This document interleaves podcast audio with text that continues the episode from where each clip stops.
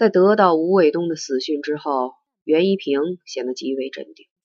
他很清楚，因为这个女孩子的死，他自己肯定会成为复仇的主要目标。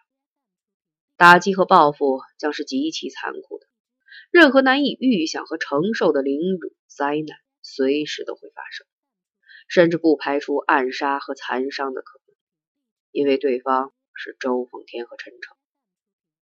但是，也正因为有了陈诚，这种复仇行动才不至于以野蛮和疯狂的形式发生，它存在着一种被限制的可能。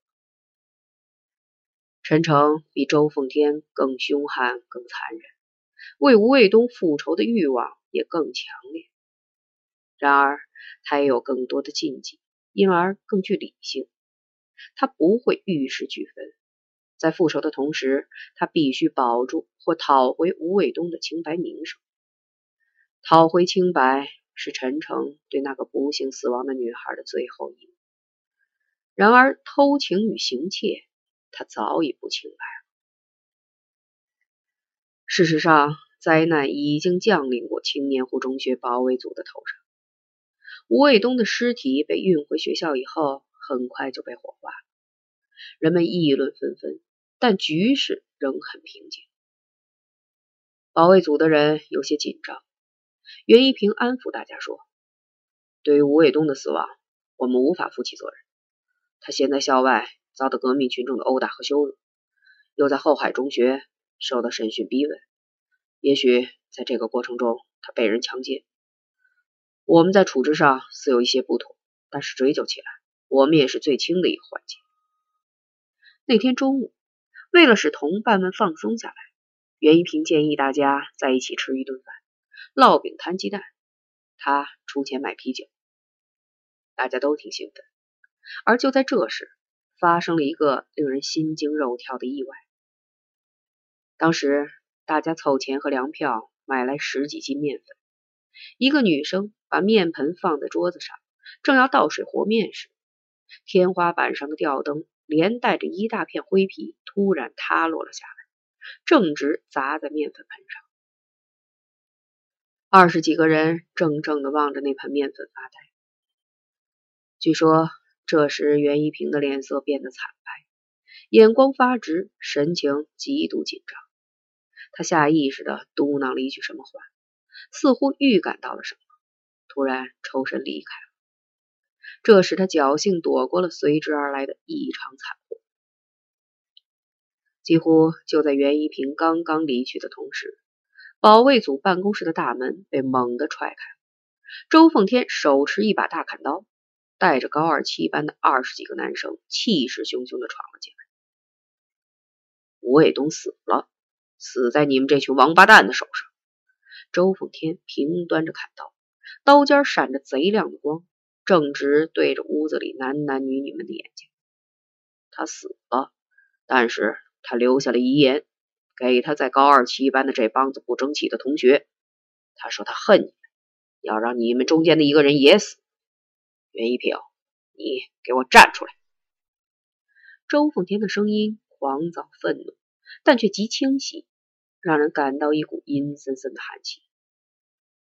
没有人说话，大家紧紧的靠拢在一起，紧张而又不示弱的怒视着周凤。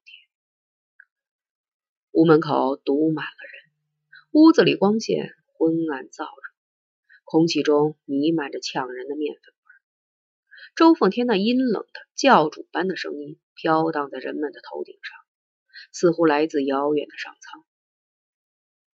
你们欺辱一个无依无靠的海外孤女，当众检查她身体的隐秘，使她无法再生活下去。如果不能为她复仇，高二七班所有的男生都应该去死。今天就在这里，你们保卫组的每一个人都要接受同样的检查。当着所有这些同学的面去证实你们所要证实的清白。从这里走出去，你们他妈的如果还有勇气活下去，咱们的账就算两清了。袁一平这个王八蛋，他躲了，本来应该先从他开始，现在从谁开始？他一步一步的向前逼过去，眼睛里射出一股刻毒阴狠的暗绿色荧光。谁都很清楚，他说的那番话将会付诸行动，而绝不仅仅是恐吓。周凤天，让我们女生先走，我们没有责任。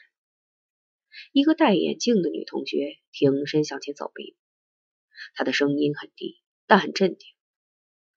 我们女生没有责任。她又重复的说了一遍。袁一平躲不过去，所有的女生也不能走开，因为你们不能问心无愧。一天一夜，十几条壮汉轮着欺负一个女孩，他哭喊着哀求你们，你们谁站出来保护她？帮狗吃食，助纣为虐，你们还算是个女人吗？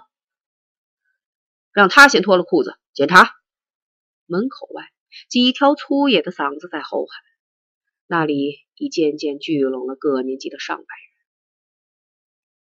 我没有欺负吴卫东，他是畏罪自杀。眼镜提高了声音，愤愤的争辩道：“告诉你们，他与人通奸，早已不是处女。”混蛋！周福田怒骂了一句：“你妈也不是处女，也应该被斩揽吗？还有你，从今天起也不再是处女。”咣啷一声，周凤天把砍刀扔在地板上。飞身扑过去，一把抓住他的头发，狂怒的把他拽到屋门口。接着，在一百多双眼睛的惊恐的注视下，发生了那令人震惊的一幕：周凤天用左手死死的抓住那个女生的头发，他的右手坚决的、无可抗拒的从她的裤腰部伸向更深处。一声惨叫，一阵惊呼，一片死寂。